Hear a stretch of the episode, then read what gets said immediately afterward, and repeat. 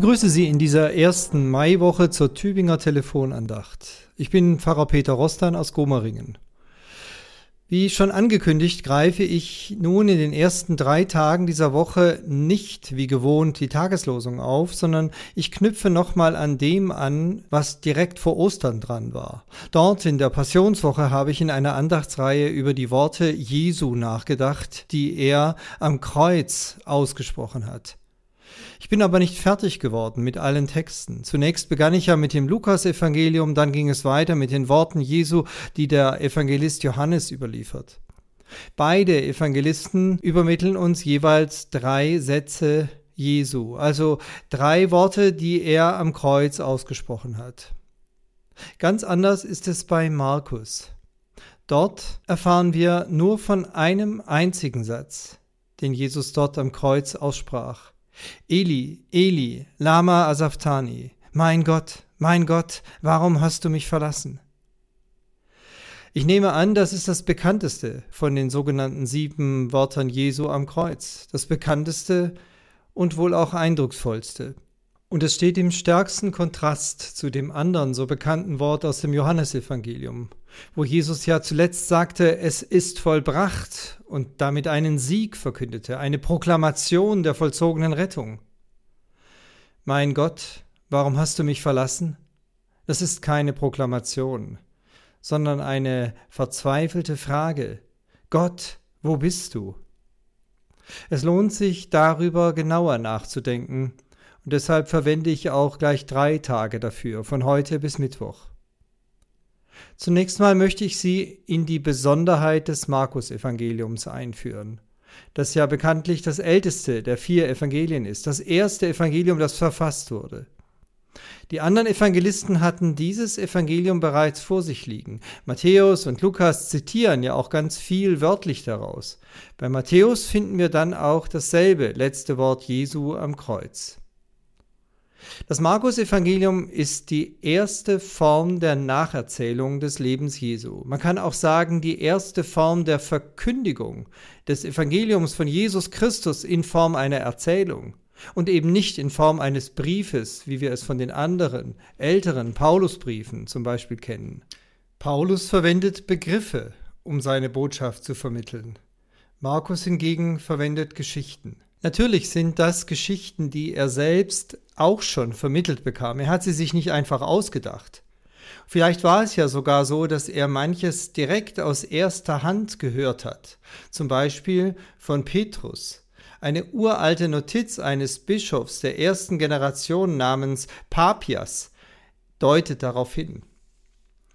Markus hat also richtig viel gewusst über Jesus, über sein Wirken, über sein Leben und sein Sterben. Aber er musste eine Auswahl treffen und er schrieb sein Evangelium auch mit einer bestimmten Absicht. Und darauf kommt es mir heute an.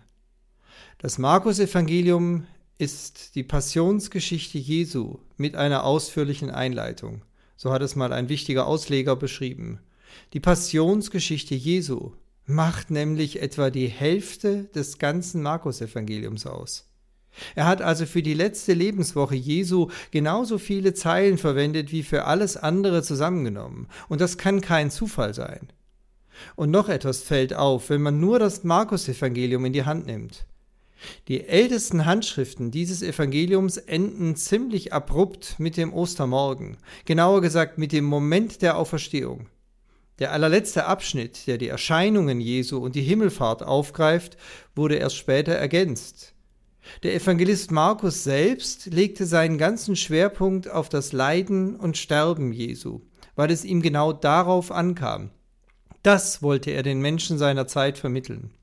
Denn die Botschaft, dass Jesus auferstanden ist, dass er der Herr der Ewigkeit ist, das war in den ersten Generationen der Christenheit vollkommen unstrittig. Sie kamen doch alle von Ostern her, von der Freude an diesem Sieg, den Jesus Christus vollbracht hat. Aber eines war offensichtlich dabei ganz schnell aus dem Blick geraten, nämlich dass Jesus nicht nur realer Gott ist, sondern auch realer Mensch, dass er gelitten hat, dass er Schmerzen ertrug, kurz gefasst, dass er tatsächlich dort angekommen ist, wo wir auch sind, ja, auch in den tiefsten Tiefen des Menschseins.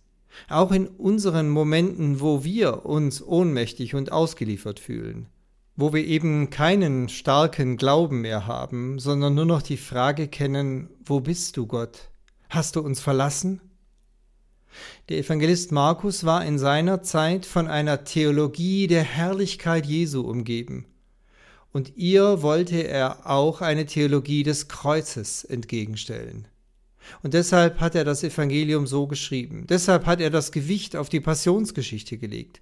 Und deshalb sagt Jesus im Markus-Evangelium auch wieder und wieder, wenn die Leute anfangen, sich für ihn und seine Wundertaten zu begeistern, erzählt es nicht weiter, sagt Jesus, was ihr gesehen habt. Redet jetzt noch nicht davon. Denn die eigentliche Offenbarung steht doch noch aus. Es ist die Offenbarung meiner Niedrigkeit. Ich bin gekommen, um mein Leben zu geben. Denn der Menschensohn ist nicht gekommen, dass er sich dienen lasse, sondern dass er diene und sein Leben gebe, als Lösegeld, als Preis der Befreiung. Ich bin gekommen, um zu sterben. Und wenn ihr Jesus wirklich erkennen wollt, dann preist nicht nur seine Herrlichkeit, sondern staunt auch über seine Niedrigkeit, sagt Markus. Das ist das große Thema des ältesten und damit ersten Evangeliums das Thema des Evangelisten Markus. Morgen mache ich weiter mit meinen Überlegungen zu dem so eindrucksvollen Wort Jesu am Kreuz. Bis dahin mit herzlichem Gruß, Ihr Peter Rostan aus Gomeringen.